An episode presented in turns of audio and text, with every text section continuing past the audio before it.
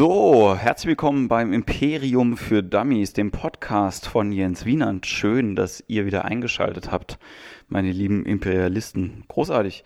Ähm, Genau, eine neue Folge, eine relativ kurze Folge, weil ich im Moment sehr, sehr viel um die Ohren habe äh, mit äh, Umzug und äh, Auftreten und Absage von Auftritten. Auch das äh, gehört zum Business dazu. Äh, und ich noch nicht mal dazu komme, Podcasts zu hören, geschweige denn einen eigenen zu produzieren. Nichtsdestotrotz äh, gibt heute die Folge und nächste Woche gibt es wieder Interviews. Äh, sehr versprochen, ja, ich habe großartige Leute angefragt und die haben auch zugesagt, ob das dann auch so klappt, das wird man dann sehen. Aber jetzt machen wir erstmal diese Folge heute, genau. Ähm, vorher noch, bevor ich anfange, irgendwas von Inhalt zu erzählen, wenn man das so nennen mag, äh, sei noch gesagt, abonniert das Ding bei iTunes, gibt uns da fünf Sterne, das freut uns. Ähm, und wenn ich sage uns, meine ich mich. Und wenn ich sage mich, meine ich äh, die ganze Metropolregion Rhein-Neckar. Ähm, genau, bei iTunes abonnieren, sagt einfach Bescheid, wenn es euch gefällt, kommentiert es, wenn es euch nicht gefällt. Auch das könnt ihr kommentieren oder schickt eine Mail an podcast.jenspinand.de und äh, soweit erstmal mit dem Business-Kram. Wir haben heute Donnerstag, heute Abend spiele ich bei Boing, der Comedy-Show in Köln, im Kölner, mit äh, dem Headliner Thomas Schmidt und ich habe ihn noch nicht äh, live gesehen und ich habe mir ein paar Videos angeguckt, um zu wissen, mit wem ich da auftrete und ich freue mich sehr auf heute Abend, muss ich wirklich sagen. Also äh, äh das, es mischt sich purer Stand-up mit clownesken Sachen, mit äh, Soundmaschinerie, äh, also der macht so Imitationen von Geräuschen und es ist wirklich sehr sehr lustig, große Publikumsinteraktion und äh, ich bin sehr gespannt, wie das live wird heute Abend. Und es sind noch ein paar andere Kollegen da. Ich muss generell sagen, diese, dass Boeing jetzt jede Woche stattfindet und Manuel Wolf sich da so ein, äh, wirklich einen Arm ausreißt, um das Ding irgendwie am Leben zu halten. Äh, Hut ab davor, Manuel. Äh, vielen, vielen Dank für diese coole Show. Und ich freue mich auf die Kollegen, die da heute, heute auftauchen werden. Genau. Ich habe mir so ein paar Notizen gemacht oder auch mal darüber nachgedacht, zu reflektieren, wie das Feedback auf diesen Podcast ist und ähm, wie ähm, was andere Leute in ihren Podcasts thematisieren und warum man über bestimmte Themen redet und über bestimmte Themen nicht. Also sei an dieser Stelle nochmal ganz, ganz doll erwähnt, dass ihr, wenn ihr das hier hört, ihr mindestens auch Gstettentime von Maxi Stettenbauer euch anhören solltet.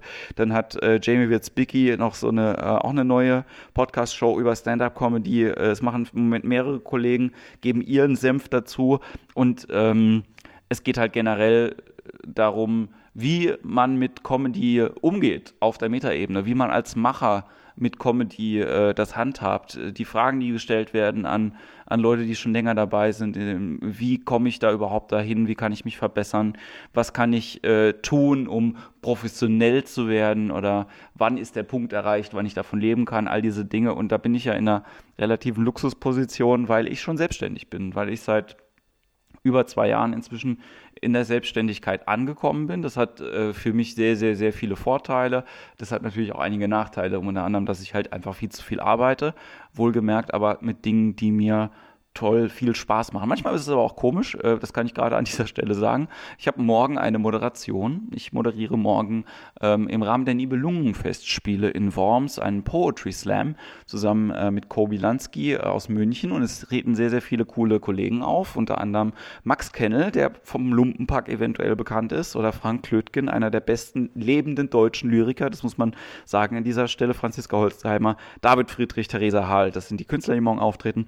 Und in der äh, in der Mail mit der Vorbereitung für die, für die Show morgen stand, dass wir A, einen Anzug anziehen sollten und dass wir B, das Nibelungenlied äh, drauf haben sollten. Und dann habe ich gedacht, Bam, ist doch überhaupt kein Problem. Da besorgst du dir einfach zwei Tage vorher immer schnell das Reklamheft und dann liest du das durch und dann bist du super vorbereitet.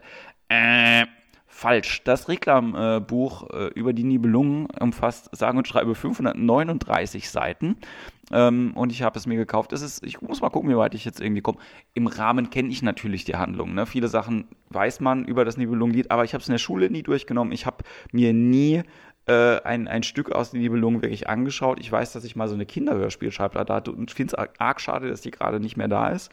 Ähm, und ich habe mir jetzt so ein Hörbuch noch äh, runtergeladen, um quasi die Handlung einfach drauf zu haben. Genau. Und ich werde mir nächstes Jahr, habe ich mir vorgenommen, mal einen Nibelungen, ähm, ein Nibelungen-Drama auch mal reinziehen, weil ich glaube, dass das so mit deutscher Historie und sowas gar nicht so verkehrt ist, das irgendwie auf dem, äh, auf dem Schirm zu haben. Aber das führt mich auch quasi direkt zu äh, dem Thema, über das ich gerne sprechen würde, nämlich die Frage, wie wird man denn, wie wird man denn professionell Comedian oder wie wird man denn professionell Künstler, um es größer zu nehmen. Ja, das gleiche gilt ja, alle Sachen, die, die äh, quasi was mit Comedy und Witz zu tun haben, gelten ja im gleichen für andere Kunstformen.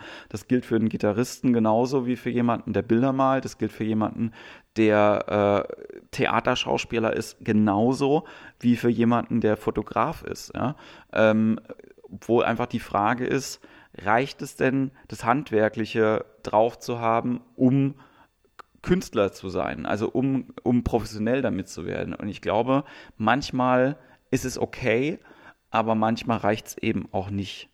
Das Ding ist, dass ähm, ich immer noch am Hasseln bin, dass ich immer noch nicht der Überzeugung bin, dass ich genug weiß und dass ich suche äh, und lese und höre und schaue und mich mit allen meinen Sinnen versuche reinzustürzen in immer wieder in das Erlebnis äh, als Zuschauer, um halt irgendwie zu merken, äh, ich bin davon begeistert. Ich bin davon begeistert, wie eine Geschichte erzählt ist. Ich bin davon begeistert, was dieser Typ da vorne auf der Bühne alleine macht. Ich bin davon begeistert, was dieses Foto, das ich da gerade sehe, bei mir auslöst.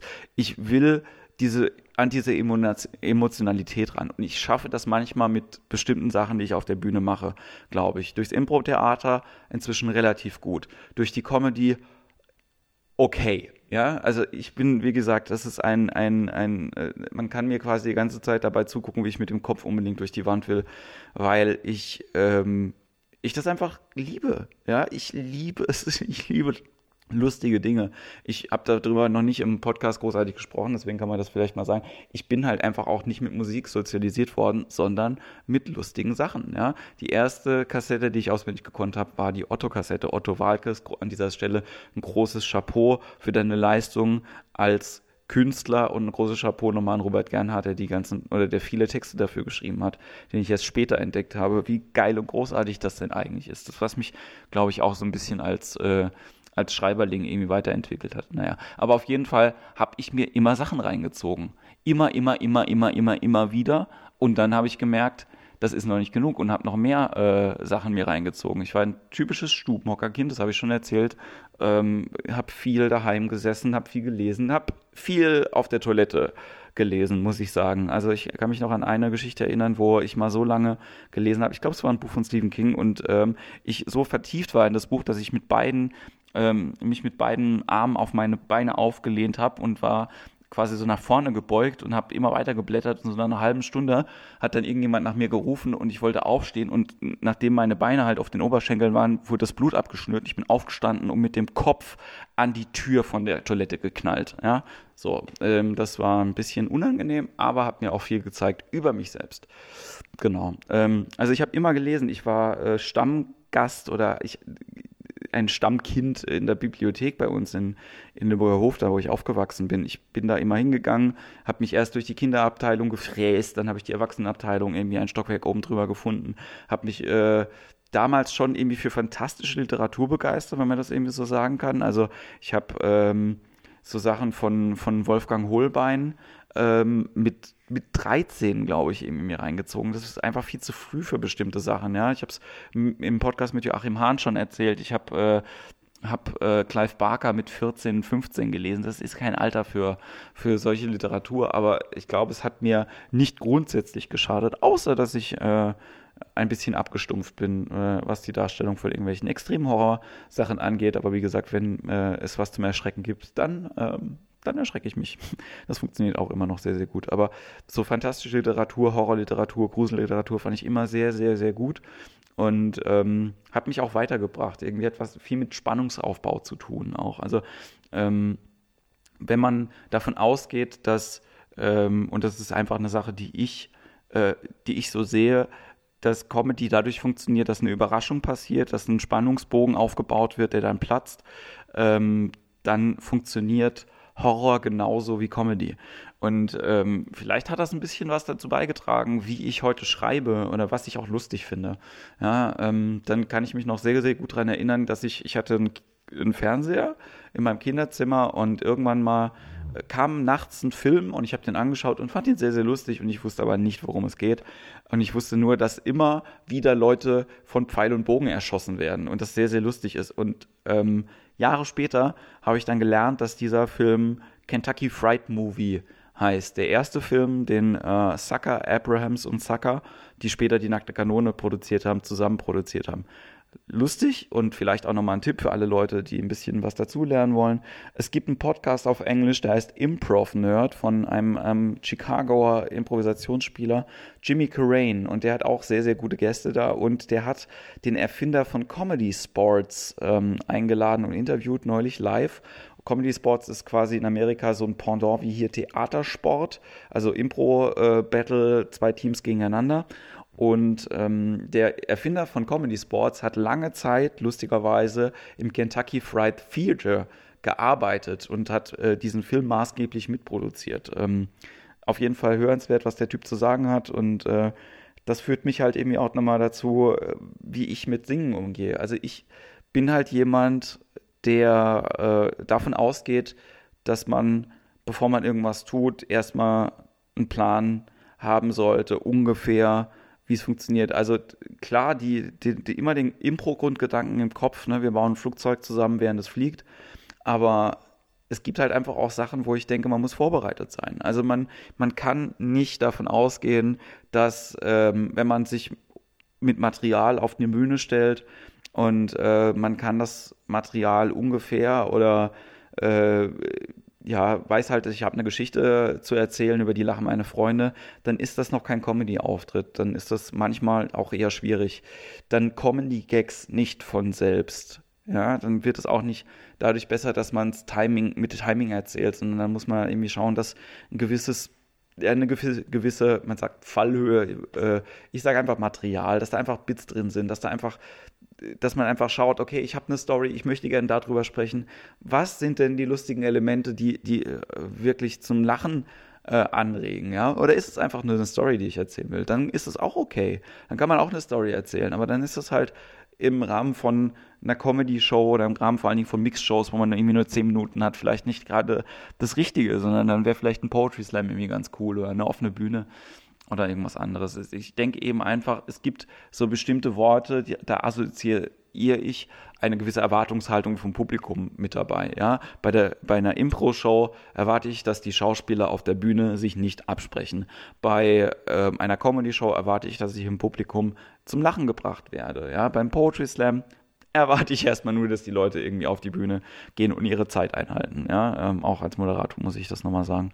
Und naja, vielleicht hat dieses viele Lesen, was ich irgendwie gemacht habe und das viele sich Sachen, äh, mit, sich mit Sachen beschäftigen, auch dazu geführt, ähm, dass ich, wenn ich mit anderen Menschen über bestimmte Themen spreche, merke, dass ich einen Wissensvorsprung habe, ja, was okay ist. Ja, ähm, ich habe gemerkt, dass, dass viele Sachen in meinem Leben mir erst später klar geworden sind. Ja? Zum Beispiel habe ich erst nach sechs Semestern gemerkt, was ein Studium denn bedeutet, was ein, äh, was es heißt, etwas zu studieren. Ja, das sagt einem dummerweise in der Schule keiner. In der Schule sagt man, äh, oder beziehungsweise hat mein Lehrer mir das äh, mal gesagt in der neunten Klasse, ja, äh, da habe ich, wollte ich ein Praktikum machen. Ich wollte in der 9. Klasse unbedingt ein Praktikum machen, weil die anderen Schulen in Ludwigshafen auch Pflichtpraktika machen mussten. Wir waren die einzige Schule, die das nicht machen musste.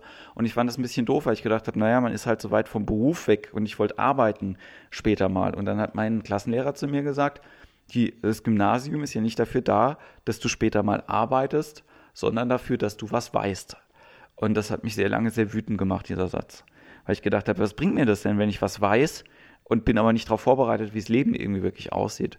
Aber ich glaube, er hat das anders gemeint. Ich glaube, ähm, dass man eben nicht handwerkliche Dinge irgendwie lernt, dass die Schule nicht dafür da ist, um äh, zu merken, keine Ahnung, wie viel Geld man im Leben braucht, ja, im Monat, um über die Runden zu kommen oder äh, wie ein Ikea-Schrank aufgebaut wird oder sowas. Das ist, das, das sollte dir wirklich das Leben irgendwie beibringen. Aber ähm, nichtsdestotrotz glaube ich, dass äh, die Schule es verpasst, einem zu sagen, wofür ein Studium da ist. Ein Studium ist meines Erachtens nach dafür da, aus dir, wenn du dich äh, sagst, ich möchte gerne das oder das studieren, einen, einen Experten für das Thema zu machen. Ja?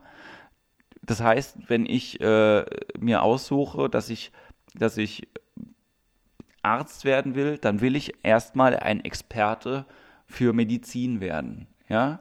Und über die Expertise in der Medizin kann ich genauer werden und kann sagen, hör zu, ich kenne mich jetzt grob mit dem menschlichen Körper aus. Ich weiß, wie das alles funktioniert, warum halt irgendwie das Herz pumpt und äh, wie das aussieht mit der Lunge und so. Aber ich möchte gern tiefer gehen. Ich möchte gerne ähm, äh, nicht nur ein Experte für Medizin werden, sondern ich möchte ein Experte dafür werden, wie äh, die Medizin im Kopf funktioniert oder die, äh, wie die chemischen Prozesse im Gehirn funktionieren. Und dann wirst du immer detaillierter innerhalb von deinem Studium, ja, weil du merkst, okay, das ist ein Teilaspekt von irgendetwas, irgendeinem Thema, das mich so fasziniert, dass ich da tiefer gehen will. Und ein Studium funktioniert dann so, dass ich die Meinung von anderen Experten mir anschaue, mir aneigne, im Idealfall so viel davon in meinem eigenen Kopf halt irgendwie sammle, um aus diesem Sud, der sich dann da braut, etwas Neues und Eigenes, eine Idee dazu zu bringen und zu sagen, hier, das ist meine mein Point of View da drauf. Das sind Doktorarbeiten, das sind Hausarbeiten, das sind Facharbeiten. Das ist alles das, was man quasi abverlangt wird. Und ich glaube, wenn man das so erklärt bekommen hätte in der Schule, wäre es viel einfacher, bestimmte Sachen zu machen. Dann wäre, dann würde auch die Fächerauswahl nicht nur so aussehen, dass, ach, das klingt ja interessant, sondern es muss tiefer gehen. Man muss halt irgendwie sagen, wenn ich BWL studiere, möchte ich wirklich ein Experte dafür werden, wie Abläufe in einem Betrieb funktionieren. Möchte ich das? Oder möchte ich irgendwas anderes gerne machen mit meinem Leben? Ja? Möchte ich gerne äh, also klar ist BWL zu studieren generell nichts Schlechtes, weil es dir viele Sachen bringt, weil man dann einen Plan hat. Ich habe das ja selber ein bisschen mitgemacht. Ja? Äh, zum einen bei meinem ersten Studium über Wirtschaft und Sozialwissenschaften, zum zweiten dann über das Studium an der Popakademie Musikbusiness, weil es ja nichts anderes war als ein BWL-Studium speziell für die Musikwirtschaft, breiter gefächert inzwischen für die Kreativwirtschaft. Und ähm, das hilft einem natürlich schon, bestimmte bestimmte Elemente rauszukondensieren, an denen man sich festhält. Aber nachdem ich das erste Studium so in den Sand gesetzt habe, weil ich gemerkt habe, ich bin hier fehl am Platz, ich möchte eben kein Experte werden für europäisches Recht oder für Arbeitsrecht oder für Statistik. Das ist, das sind keine Dinge, für die ich Experte werden möchte, sondern das Studium an der Popakademie hat mich da abgeholt, wo ich war, nämlich, dass ich gesagt habe, ich mag Veranstaltungen sehr gerne. Ich habe Veranstaltungsprozesse gesehen. Ich möchte gerne ein Experte werden darin, wie das funktioniert. So lange, bis ich das selber machen kann. Und das hat all mein Handeln bis jetzt geprägt. Also, dass ich auch ähm, im zweiten Semester ein, ein Label gegründet habe, war darauf, äh, True Till Death übrigens heißt das Label. Ihr könnt äh, einige Bands davon äh, immer noch finden, zum Beispiel In Blood We Trust, wer es gerne etwas härter mag.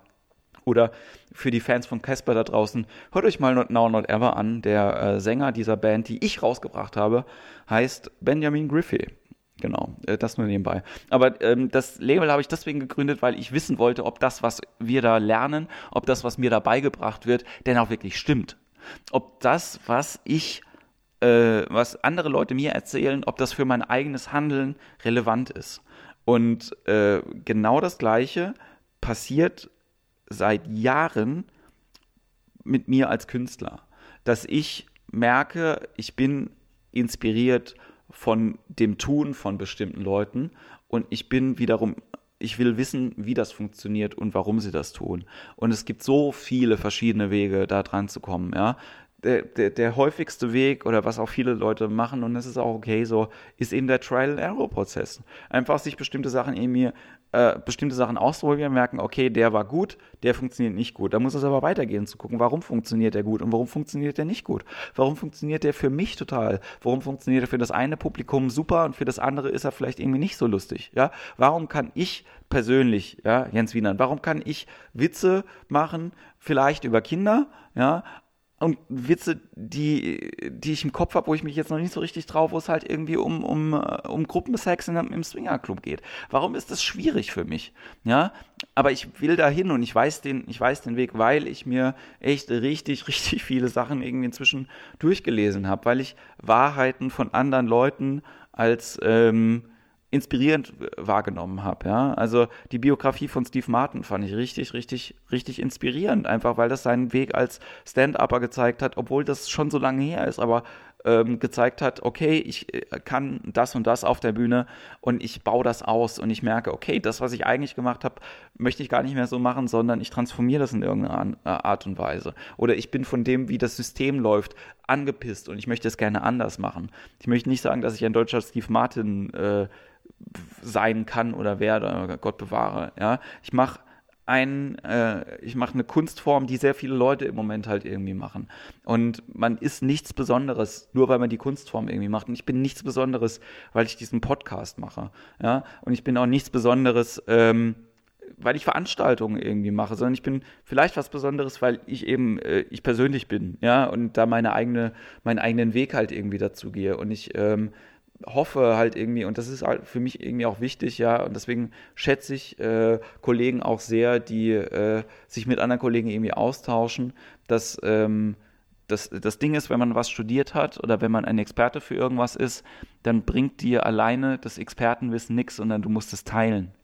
Erst wenn du dein Wissen mit anderen Leuten teilst, wirst du ja wirklich zum Experten. Wenn du weißt, dass du ähm, dass du es besser weißt als andere und das nicht teilst, dann bist du, ähm, dann bist du ein egomaner Klugscheißer eigentlich, ja, ähm, der, der eigentlich nichts daraus macht. Und ich sage nicht, dass man das irgendwie umsonst machen sollte, die Sachen abzugeben, ja, aber es ist äh, der, der, der Mikrokosmos von dem, was man machen kann, steht allen zur Verfügung, ja, ähm, ich glaube auch, dass jeder Entscheidungen in seinem Leben halt irgendwie so treffen kann, dass, ähm, wenn bestimmte Ziele klar sind, dass man das tut. Ja? Ich habe totalen Respekt zum Beispiel vor Leuten, die ein klassisches Instrument auf professionellen Le Wege lernen wollen, weil ich das nie könnte. Ich könnte mich nicht acht Stunden lang am Tag daheim hinsetzen und irgendein Instrument üben, so lange, bis ich es so gut beherrsche, wie niemand anderes oder beziehungsweise niemand, äh, besser als jeder andere in meinem Bekanntenkreis und vielleicht auch besser als die zweite Geige, weil ich als Erstbesetzung irgendwie mal spielen möchte. Da habe ich so Respekt davor. Und ich habe einen ultra Respekt davor, wenn Leute krass kreativ sind, was musikalische Sachen angeht, weil ich weiß, wie hart dieser Prozess einfach ist. Ja, und ähm, ich ziehe da sehr meinen Hut davor und ich finde das ganz großartig, wenn das, wenn das Leute tun. Aber es ist eben auch so, wenn du ein Instrument lehrst, du brauchst einen guten Lehrer. Du brauchst jemanden, der dir einmal gezeigt hat, wie funktioniert das grundsätzlich. Du brauchst nicht nur das, äh, das Wissen über den Grundaufbau von dem Instrument. Deswegen bin ich ein sehr schlechter Gitarrist, weil mich die Technik nie interessiert hat, weil ich nie wissen wollte, wie, was der Unterschied ist zwischen einem Röhrenverstärker und einem digitalen Gitarrenverstärker, weil ich, weil mich nicht interessiert hat, was ein Humbucker ist bei einer Gitarre oder ähm, welches Material die Seiten halt irgendwie haben. Aber alles das ist wichtig, wenn du ähm, quasi ein, also Instrument, ja, in dem Sinne von was, mit was beschäftigst du dich, ähm, haben möchtest, mit dem du auch umgehen kannst. Ja, mich hat das alles nie interessiert ähm, als, als Teenager oder auch später, als ich Mens gespielt habe. Ich wollte halt einfach eine Gitarre in der Hand haben, irgendwo auf den Knopf drücken, wird es laut und ich kann loslegen. Aber so läuft die Geschichte halt nicht, wenn man gut werden will. Man kann das machen, keine Frage. Es ist alles, äh, alles vollkommen okay, ja. Aber es ist halt nicht auf einem professionellen Level. Und ähm, auch, dass ich jetzt quasi erst zwei Tage vorher mir die Nibelungen halt gekauft habe, ist nicht professionell, das weiß ich. Es tut mir sehr leid. Ich hoffe, dass der Intendant der Nibelungenfestspiele es nicht hört, aber ich habe mir sehr viel Mühe gegeben und ähm, werde jetzt äh, die eine Nachtschicht einlegen heute noch im Zug von Köln nach Mannheim zurück und bis morgen könnt ihr mich irgendwas aus den Nibelungen fragen. Ich werde es euch definitiv nicht sagen können. Nein, ähm, aber die Handlung kriege ich auf jeden Fall hin. Genau. Ähm, was wollte ich jetzt äh, noch dazu sagen? Ja, das Ding ist halt einfach, dass wenn, du, wenn man als Künstler äh, auftritt irgendwo, man, man, man schwebt halt immer in einer gewissen Identitätskrise. Ja, man weiß halt nie, habe ich denn die Berechtigung, wirklich das, also den, den, mir den Namen Künstler zu geben für das, was ich da tue. Ja, und wenn ich es nicht gut mache, bin ich dann trotzdem ein Künstler darin. Ja, Ähm, und hier ist mir letztes Jahr in, in Chicago ein Gleichnis eingefallen und ich hoffe, dass ich das Bild für euch so zeichnen kann, dass ihr da was mit anfangen könnt. Und zwar ist das das Bildnis vom schlechten Hausmeister. Ähm, der Hausmeister ist immer ein Hausmeister, ja, in seiner Funktion. Ja, das heißt, er hat ein klar umrissenes Feld von Dingen, die er tun muss. Ja, sei mal an der Schule, da macht er die Klos sauber, er wechselt die Schlösser aus, wenn irgendein Lehrer einen Schlüssel vergessen hat und nachmittags verkauft er Milch und abends macht er, geht er einmal mit dem Besen über den, über den Schulhof, dass der morgens irgendwie schön sauber ist. Das ist der Hausmeister. Der Hausmeister hat einen klar umrissenen Job und das ist vollkommen okay. Und der Hausmeister hat überall diesen Job. Ja, es ist egal, welchen Hausmeister du dir anguckst. Der kann an der Schule in Ludwigshafen sein, an der Schule in Hamburg und an der Schule in München. Generell gibt es überall diesen Hausmeister. So. Das Ding ist aber, dass es eigentlich egal ist, ob er diesen Job besonders gut macht oder besonders schlecht. Ja? Dass er wird nicht in seiner, in seiner Grundfunktion als Hausmeister angezweifelt. Wenn er ein Hausmeister ist, der es immer verkackt mit den Schlössern und halt irgendwie, dass die, macht die irgendwie nicht auf oder so, wird keiner ihm jetzt grundsätzlich daran anzweifeln, dass er der Hausmeister ist. Oder auch wenn er die Milch, die, mittags die Milch nicht verkauft, ja, ist irgendwie schlecht ist, äh, was er da tut. Es ist und bleibt ein Hausmeister in seiner eigenen Identifikation, wenn er nicht gekündigt wird, ja, wohlgemerkt. Aber ist und bleibt er immer das, was seine Funktion ihm vorschreibt. Und als Künstler sollte es eigentlich genauso sein. Also, dass man quasi das anschalten kann, irgendwann mal eine Stufe erreicht zu haben, wo man sagt, ich bin Künstler und auch wenn ich mal schlecht bin in dem, was ich da tue und auch wenn ich längere Zeit schlecht bin in dem, was ich da tue, bin ich trotzdem immer noch Künstler. Ja, es wird die, die Daseinsberechtigung von dem, was du da tust. Also klar kann der Hausmeister irgendwann mal so schlecht werden, dass man ihm kündigt. Wenn man sagt, du verkaufst keine Milch, du machst die Klos nicht sauber, du kehrst den Hof nicht, ja, du äh, bist den ganzen Tag betrunken, ja, du hast drei Hunde, die sich hier auf dem, was du tust, ja, und äh, du malst den ganzen Tag Sachen, die keiner, du bist kein Hausmeister, ja, sondern du sitzt den ganzen Tag da und spielst acht Stunden lang Gitarre, du bist ein Gitarrist, zum Beispiel, ja, um jetzt äh, die Verbindung zwischen diesen beiden Welten mal herzustellen. Ja, die Identifikation kann natürlich zerstört werden, aber generell, solange jemand halt irgendwie diesen Job macht, ist man in dem gleichen Feld. Und natürlich gibt es den geilen Hausmeister. Der geile Hausmeister, der sich darauf freut, ja, Schlösser auszutauschen, weil er Experte ist für jedes Schloss. Es gibt den geilen Hausmeister, der die Klos sauber macht, weil er genau gesagt hat, baut diese Spülung ein aus dem und dem Grund. Ja, ich denke immer an Al Bundy und seine Liebe für die Ferguson. Ferguson, eine spezielle Spülung von der Toilette, egal, Nerdwissen über äh, erschrecklich nette Familie. Im nächsten Podcast mehr dazu. Er war, kennt sich aus. Deswegen, wenn es um Spülungen geht, fragt man den Hausmeister, weil er Experte dafür ist. Ja, er kehrt den Hof, weil er weiß, dass es zu seinem Job dazugehört und es macht ihm Freude, das zu tun. Und wenn ihr Künstler sein wollt, ja, und ich habe fast eine halbe Stunde gelabert und damit lasse ich euch für heute in Ruhe, ähm, dann seid, und ich habe das aus, äh, beim Impro so gehört, diesen Satz, und ich glaube, er war nicht so gemeint, aber wenn ihr ein Hausmeister seid, dann seid der geilste Hausmeister, den ihr euch selbst vorstellen könnt. Ja? In diesem Sinne, ich wünsche euch eine gute Woche, ähm, bleibt dem Imperium treu und äh, vor allen Dingen passt auf euch auf.